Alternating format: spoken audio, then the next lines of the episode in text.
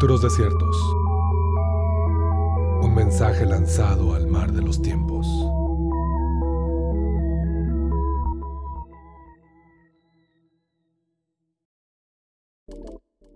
Experimento una extraña simpatía por aquellas personas que entran en la categoría de tricksters.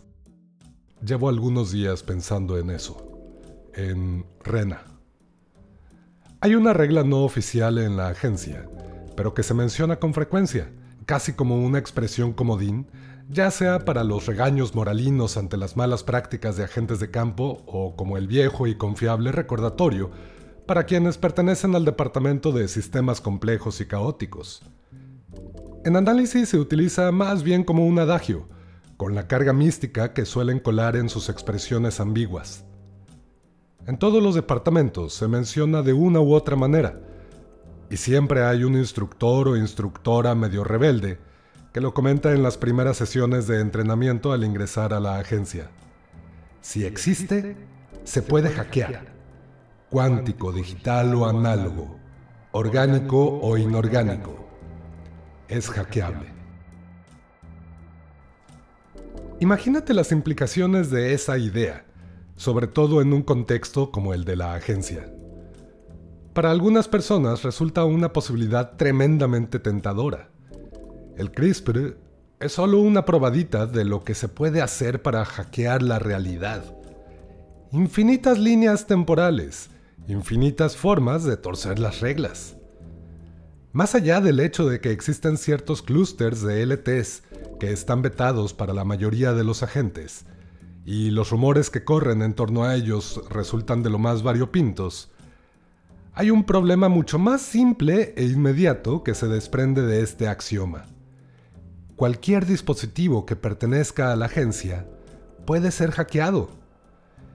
Y eso no es poca cosa. La gente que se encarga de la seguridad de las oficinas y las bases de las lanzaderas, bueno, decir que sus formas son hurañas es una descripción más bien cordial. No les culpo. Vivir con la constante inquietud de que tu trabajo no tiene absoluto sentido y siempre existe la probabilidad de que ni siquiera veas el piano de cola que te va a aplastar, yo más bien lo llevaría a regular. Y por eso es curioso que los incidentes de seguridad que ha llegado a tener la agencia son más bien escasos, y la mayoría se califican como eventos menores que no ameritan mucho chismorreo. Claro, exceptuando situaciones relacionadas con el protocolo Omega, del cual se prefiere no hablar, y un puñado de casos más. También habría que considerar los posibles sesgos en el registro de fallos de seguridad. Porque la cifra negra de agentes que abandonan sus funciones, desaparecen o intervienen de manera cuestionable en alguna LT también es tremenda. Aunque claro, todo eso ya está determinado. Se contempla la posibilidad de que, si puede suceder, de alguna manera sucederá el clásico determinismo de papa frita. En una ocasión me fue asignado uno de esos casos. Era más bien una misión que entraba en la rutina. Fue poco después de ser ascendido como profesor, y aunque me encontraba emocionalmente estable, mi paciencia no era precisamente ejemplar. No era ninguna anomalía, una simple brecha de seguridad tipo Goblin. Alguien había matado a un agente y le había vendido el fulgor a alguien más, que a su vez le fue robado por alguien más, que se lo regaló a alguien más porque lo consideró una baratija sin valor, después de la evaluación de alguien que alegó tener experiencia en ese aparato. El típico trapicheo de los barrios bajos de la típica LT Cyberpunk. Manden a distopías para que se distraiga, sugirió alguien. Una misión de manual que podía hacer antes de tomarme el primer café de la mañana saltar, rastrear, interceptar al objetivo, asegurarme de la desactivación permanente del dispositivo, saltar de nuevo, el café está listo al salir de la lanzadera. Los detalles finos del procedimiento ah, dependerían de mi humor ese día, claro. Así conocí a Rena, quien portaba el fulgor al momento de activarse la alerta del dispositivo comprometido. Había logrado hackearlo, y llevaba ya algunos meses dándole un uso peculiar. Se presentaba como traficante de tiempo. Vendía llamadas desde el fulgor a personas comunes y corrientes de su barrio. Curioso, ni siquiera cobraba caro. Es más, el uso que le daba al dinero que ganaba no sugería que buscara enriquecerse o hacer otro uso del potencial del fulgor, más que permitir que las personas llamaran a otros tiempos. En parte por eso la agencia no identificó la posible brecha de seguridad hasta después de algunos meses de que Rena iniciara sus operaciones en esa LT. Mi estrategia era simple. Me presentaría como un cliente más, apelando a las buenas recomendaciones que conseguiría de un par de informantes incautos. Regatearía brevemente el precio del servicio y argumentaría que quería hablar con alguna pareja del pasado para disculparme justo después de que mi yo del pasado fue un estúpido o algo así. Mostrar fragilidad y egoísmo. Cualquiera que prometa traficar con tiempo vería en mí un cliente cautivo, imbécil y cautivo. El resto sería simple. Una pequeña descarga de bosones focalizada en los núcleos del anverso del fulgor y listo. Todo aderezado con el nerviosismo y torpeza de alguien que va a usar su primer chip metanarrativo y por accidente lo deja caer en el vaso de destilado de potapas.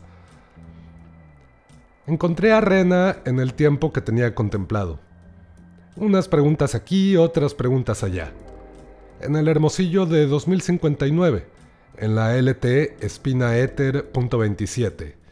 El ambiente resultó ser bastante familiar al de otras LTs que ya había visitado para entonces. Resulta que gustaba de encontrarse con sus posibles clientes en espacios públicos, mientras bebía uno de esos brebajes azucarados del Oxo con supuesto sabor a café y canela.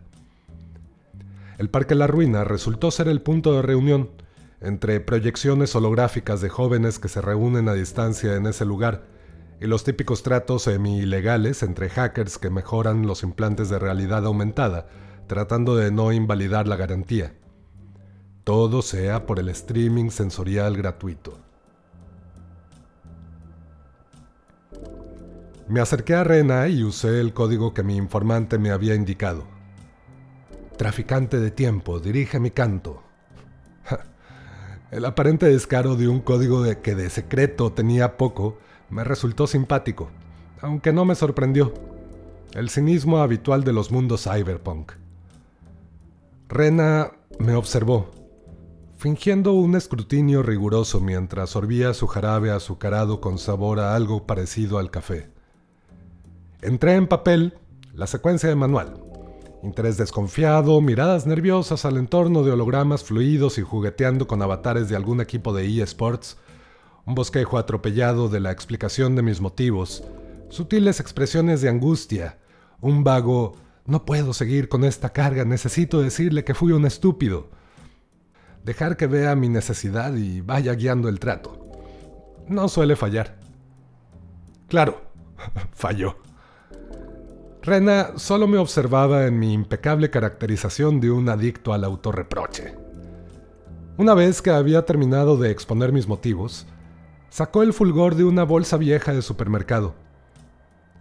Lo vio por largo rato, aunque su rostro no reflejaba nada en concreto como si repasara un discurso interno.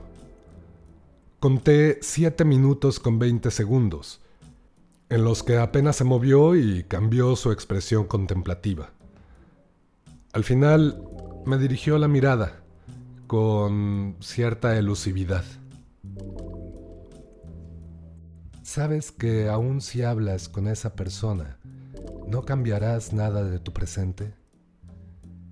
Lo más probable es que sigas sintiéndote miserable o hasta peor.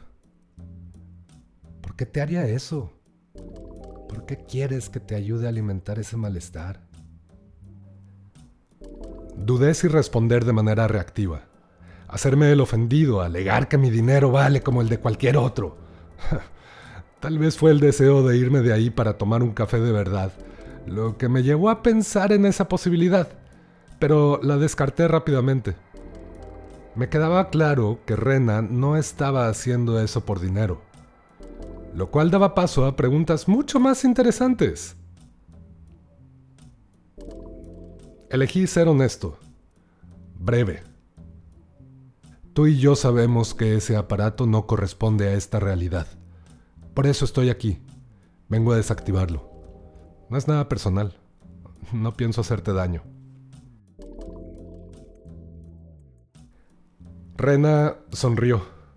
Esas muecas ambiguas de la gente del desierto. Ni yo pienso hacerte daño a ti. Por eso estás aquí. Aunque me pareció que estaba blofeando, no descarté que llevara algún implante de defensa personal. Tampoco me pareció que fuera relevante. Eso aumentó mi curiosidad. Con tremenda parsimonia sacó de la misma bolsa unos audífonos viejos, de cable, de esos que se venden en el Oxxo a bajo costo. Los conectó a un adaptador del fulgor y jugueteó con los diales. Volteó a verme en silencio, esperando mis preguntas. Hasta ese momento, yo seguía de pie frente a la banca donde se había sentado. Tardé un poco en decidir cómo proceder, hasta que opté por sentarme a su lado. Vimos en silencio los hologramas de jóvenes recogiendo una especie de nabos que se lanzaban entre varios equipos tratando de evitar que algo así como un mapache antropomórfico llevara el registro de los intercambios mientras usaba luces distractoras para obstaculizar sus estrategias. Lanzó un par de miradas al interior de la bolsa, tal vez con duda. Me volteó a ver y percibí cierta timidez controlada en lo que me dijo. Entonces, ¿sabes cómo funciona esta chingadera? me agarró en curva. No sé por qué me había inclinado a pensar que lo suyo era la charlatanería, que se había inventado una explicación metafísica mamalona para vender su servicio. Tal vez, si no era por el dinero, era por un sentido moral. Y la moralidad a veces no se lleva muy bien con la evidencia. Pero no. Lo suyo tampoco era moral. Esa ignorancia honesta me mató. Me tenía además apelando a mi explicación de experto.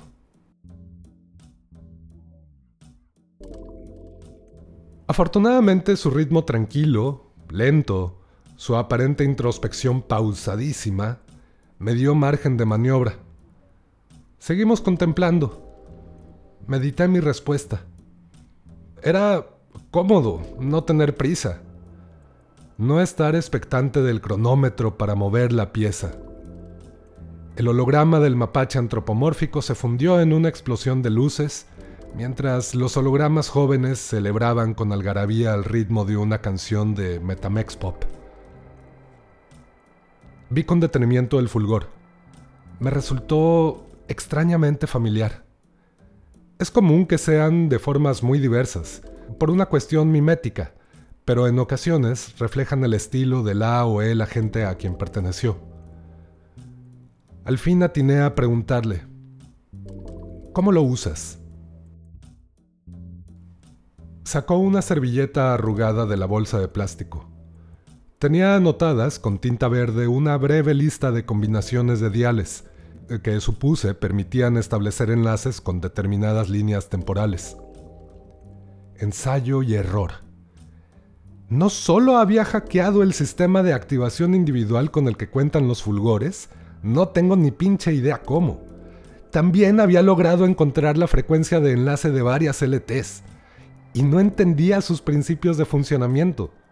Vaya, yo tampoco, pero por lo menos me entrenaron para usarlo y cualquier agente debe memorizar enormes listas de frecuencias, en caso de cualquier eventualidad. Tal vez mi sorpresa y admiración eran evidentes en ese momento, pero no me importó. ¿Puedo? Le pregunté. Esta vez no dudó en extenderme el fulgor, aunque su rostro mostraba una neutralidad inquietante. Con otro gesto de la mano le pedí también la servilleta, que me acercó con un ligerísimo brillo de recelo en sus ojos. Me dio la impresión de que experimentaba orgullo por su trabajo, pero con cierta expectación de mi evaluación. Rápidamente probé todas las combinaciones de la lista y noté que la sistematicidad crítica que seguí generó un gesto aprobatorio en Rena. También me estaba evaluando, claro.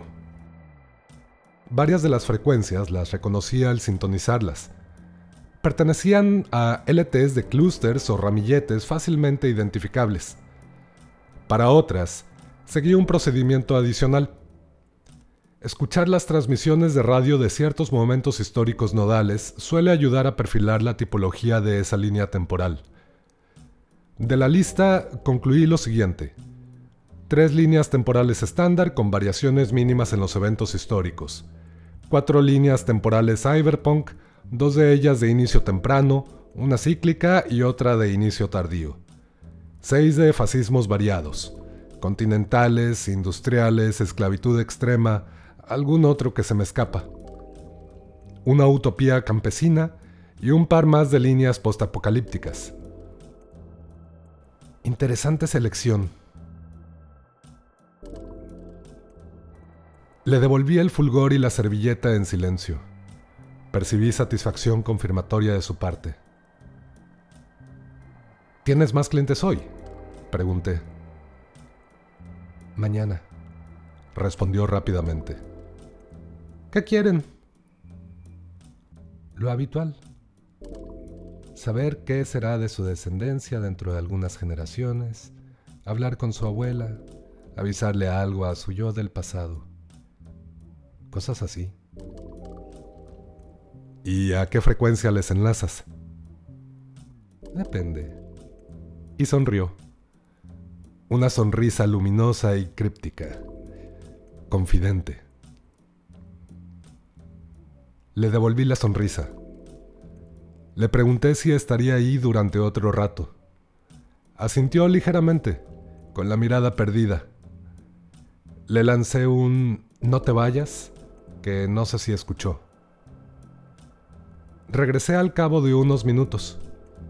Le hice compañía durante un rato, en silencio. Ya no había hologramas, el parque estaba casi vacío. Al despedirnos, le regalé unos audífonos. Más cómodos, de mejor fidelidad. Los compré en esa misma LT, claro. no sea que me acusaran de ser traficante de tiempo.